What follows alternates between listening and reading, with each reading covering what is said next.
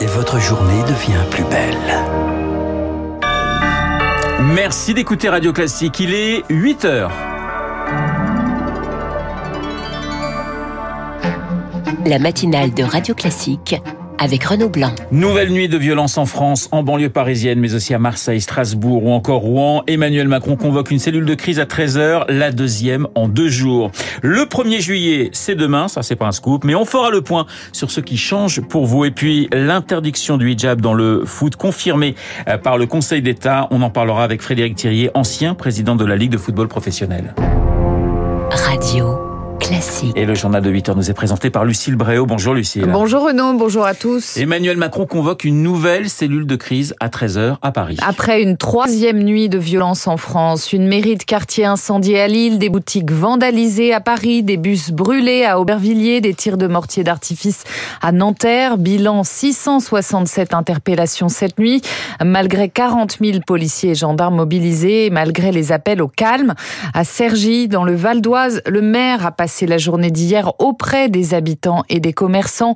Beaucoup sont choqués, Charles Ducrot. Le maire de Cergy, Jean-Paul Jandon, nous amène devant la porte cassée et calcinée du bureau de police. C'est un symbole de la République. La discussion s'engage avec un commerçant, un brin inquiet. Ce matin, quand je vois ça, je suis un peu dégoûté. Quoi. En plus, c'était calme depuis pas mal d'années, vous voyez. Entre deux réunions de crise, l'élu PS arpente les rues de sa ville à la rencontre des habitants. Une nécessité, selon lui, pour retrouver le calme. Il y a de l'agacement par rapport à ce qui s'est passé. Les médiateurs vont travailler deux heures de plus, vont passer dans tous les quartiers pour aussi euh, apaiser. Je suis là pour rappeler que globalement en France, on est un état de droit. Même si on a un événement euh, dramatique, ça ne justifie pas euh, les dégradations qu'on a connues. La dernière fois que Sergi a connu des dégradations, c'était lors des émeutes de 2005, se souvient Jean-Paul Jandon. 18 ans plus tard, l'État reste absent dans les quartiers, regrette-t-il. Dans certains quartiers, il ne voit pas de débouché. Euh, et l'investissement dans l'humain n'a peut-être pas été au niveau. L'État doit être euh, fortement présent. Est-ce qu'on vous parle de la police aussi? Oui, on en parle bien évidemment. Euh, moi, vous savez, je fais partie de ceux qui étaient pour une police de proximité, que globalement on est des jeunes qui puissent euh, discuter avec des policiers. Il faut renouer un dialogue. De crainte que les tensions perdurent, l'équipe municipale a fait le choix d'annuler un feu d'artifice prévu demain. Plus de 10 000 Sergissois devaient s'y réunir. Le reportage de Charles Ducrot pour Radio Classique. Le policier, auteur du tir qui a tué Naël, a lui été mis en examen pour homicide volontaire et placé en détention provisoire. Selon son avocat, il a présenté des excuses à la famille de l'adolescent pendant sa garde à vue.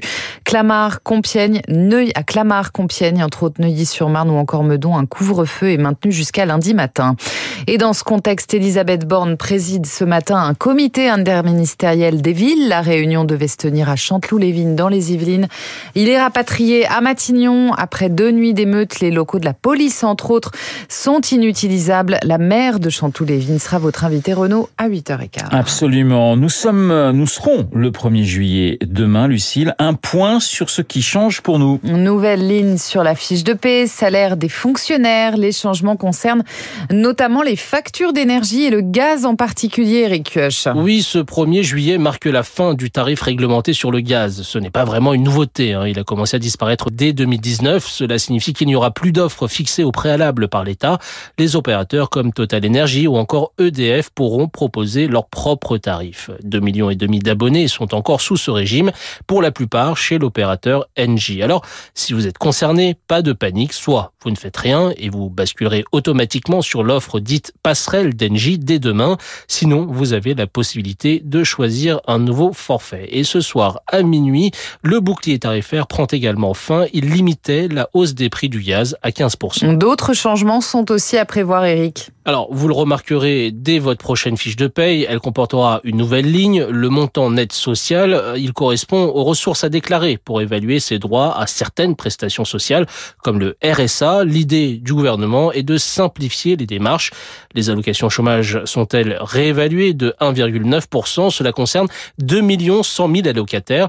Enfin, le point d'indice des fonctionnaires augmente, lui, de 1,5%. Les précisions d'Eric Kioch pour Radio Classique. L'État condamné pour préjudice écologique. C'est une première. Le tribunal administratif lui donne un an pour respecter ses engagements sur la baisse de l'utilisation des pesticides. Une victoire en demi-teinte pour Justine Ripoll de Notre Affaire à tous, l'une des ONG requérantes. L'État a été condamné, donc on a reconnu sa responsabilité dans l'effondrement de la biodiversité, ça c'est historique. Ça a été reconnu aussi qu'il y avait une contamination massive des sols, des eaux, de l'air à cause des pesticides et que ça entraînait l'effondrement de la biodiversité. Par contre, et c'est en ça que là nous on critique la décision et qu'on fera appel de cette décision, c'est qu'on pensait que le tribunal devrait aller plus loin, dire à l'État de revoir l'évaluation des pesticides. Les connaissances scientifiques qui sont prises en compte à l'heure actuelle pour autoriser ou non des pesticides sont des données scientifiques qui datent pour certaines d'une décennie. Et donc, en fait, la plupart des pesticides en France ne serait pas autorisé si la science actuelle était prise en compte. Un propos recueilli par Lauriane, tout le monde. 8h05 sur Radio Classique. Lucille, le Conseil d'État maintient l'interdiction du hijab dans le foot féminin. La plus haute juridiction administrative affirme que la Fédération française de football peut édicter les règles qu'elle estime nécessaires au bon déroulement des matchs. Une décision prise contre l'avis de son rapporteur public. Bonjour Frédéric Thirier. Bonjour. Ancien président de la Ligue de football professionnel, avocat au Conseil d'État et à la Cour de cassation, vous défendiez sur ce dossier la Ligue internationale du droit des femmes opposée au hijab dans le foot. J'imagine que vous êtes satisfait ce matin. Je suis très heureux. C'est d'abord une victoire pour euh, le football, bien sûr, et, et le mouvement sportif en général, mais c'est aussi une victoire pour les femmes. C'est une victoire pour le sport parce que le Conseil d'État admet que la neutralité sportive euh, peut imposer euh, l'interdiction des tenues religieuses sur euh, les matchs. Et c'est une victoire pour les femmes, parce que le hijab, qu'on le veuille ou non, c'est tout de même un signe de ségrégation entre hommes et femmes et de soumission des femmes aux hommes. Donc cet arrêt est important et j'en suis très heureux, je dirais au nom de la dignité de la femme.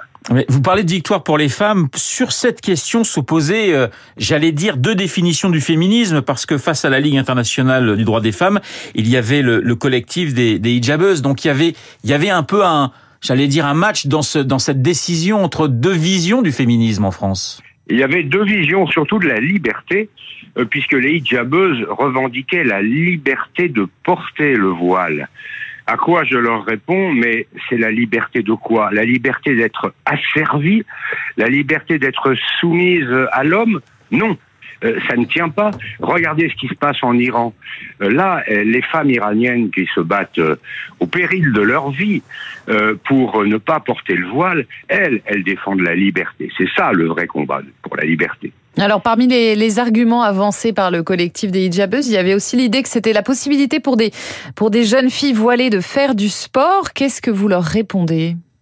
Je leur dis, euh, vous n'avez pas le droit, euh,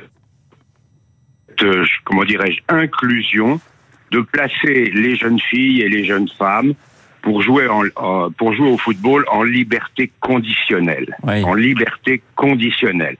Nous, ce que nous voulons pour elles, c'est la liberté et l'égalité, la non-discrimination. Les hijabeuses sont, sont bienvenues dans le football. Elles veulent jouer au football. Qu'elles jouent, mais qu'elles respectent les règles dont le Conseil d'État a dit qu'elles étaient parfaitement légales. Oui, c'est une, c'est une aussi une vision de la laïcité que vous, vous défendez ce matin, Frédéric Thirier. Mais sur ce dossier, on a le sentiment que la France avance un peu seule. Vous avez tout à fait raison. Euh, il se trouve que de par son histoire, depuis la loi de 1905, euh, la France a une, euh, dirais, une conception assez particulière de la laïcité qui veut, depuis un siècle, que euh, on vive sur un consensus entre entre Français, consensus qui finalement la religion, c'est il y a une liberté totale, mais dans la sphère privée et qu'en revanche, dans la sphère publique, il y a une sorte d'obligation de discrétion religieuse. Et ce consensus, euh, j'y tiens beaucoup et je crois que c'est l'honneur de la France euh, d'avoir cette conception de la séparation entre la sphère privée et la sphère publique.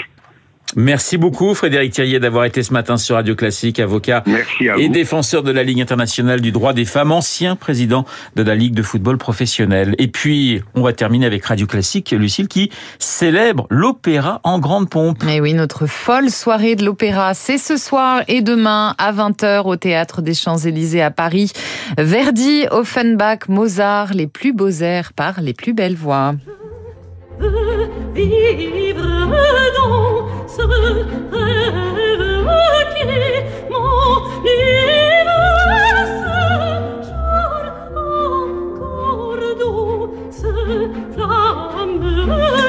Voilà, Ah, je veux vivre, air extrait de Roméo et Juliette de Gounod, une folle soirée de l'opéra à revivre sur Radio Classique le 9 juillet prochain. Si vous n'avez pas la chance d'assister au concert ce soir et demain, il reste encore des places. Merci Lucille. Ah, je veux vivre, ça vous va très très bien. Lucille Bréau pour le journal de 8h. Il est 8h et pratiquement 10 minutes. Dans un instant, nous allons retrouver eh bien, Guillaume Tabar pour son édito politique. Et puis, euh, mes invités, nous reviendrons avec notamment la maire de Chanteloup-les-Vignes sur cette troisième nuit de tension en France. À tout de suite.